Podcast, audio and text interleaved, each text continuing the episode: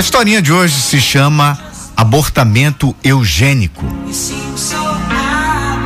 Leve-o para casa e lhe dê amor. Recomendou o especialista do hospital. Aquela mãe entendeu sem que o médico precisasse completar o evidente. Enquanto ainda o tem. Jonathan não se parecia em nada com os outros dois irmãos. Sob o ralo cabelo castanho escuro, a testa era demasiada grande e quadrada e os olhos muito separados. A mãe soubera logo em seguida que o rosto do novo filho era a menor das preocupações. Jonathan, informara-lhe o pediatra, tinha uma grave forma de doença congênita do coração. Se a doença seguisse seu curso, em breve ele contrairia pneumonia. Se sobrevivesse ao primeiro ataque, outros se seguiriam até seu frágil coração parar. Mais tarde, o especialista disse que provavelmente Jonathan nunca poderia andar e nem mesmo sentar-se sem ajuda. E tudo indicava que seria mentalmente deficiente. Por que haveria de acontecer isto a mim? Perguntou a mãe mergulhada em autocomiseração.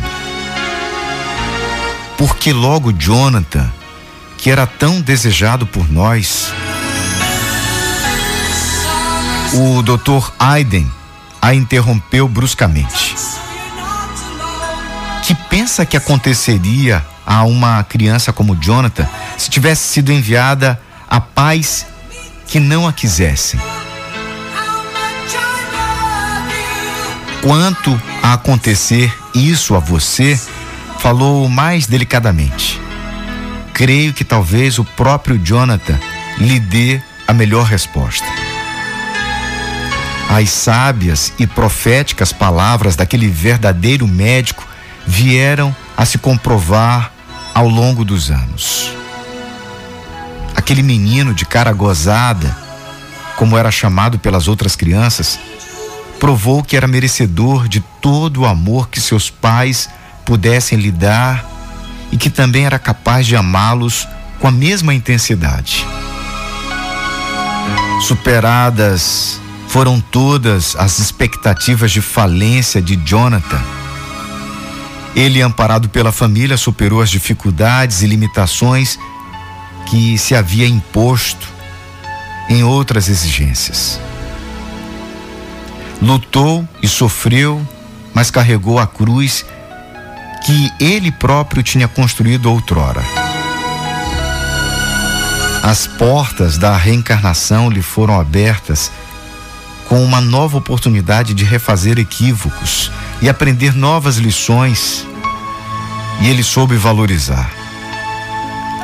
Quando os colegas lhe perguntavam sobre as grossas cicatrizes cirúrgicas que tinha por todo o corpo, ele respondia bem-humorado: são meus zíperes para deixar os médicos entrarem e saírem com mais facilidade. A história de Jonathan foi escrita por sua mãe, Florence Kirk, em 1965. Naquela época, embora os recursos da medicina não tivessem tão avançados quanto hoje, houve um médico que soube honrar seu juramento de lutar pela vida. Ainda que todas as evidências fossem favoráveis à morte.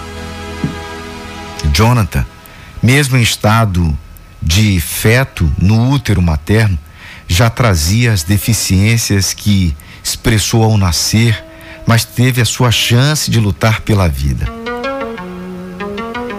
Será que hoje, quando grande parte dos médicos se esqueceu dos seus juramentos e elimina os fetos com má formação, Jonathan teria a mesma oportunidade? Nos dias atuais, a medicina está tão avançada que permite que o feto seja tratado ainda no ventre materno. Eis aí o grande desafio para os especialistas: matar nunca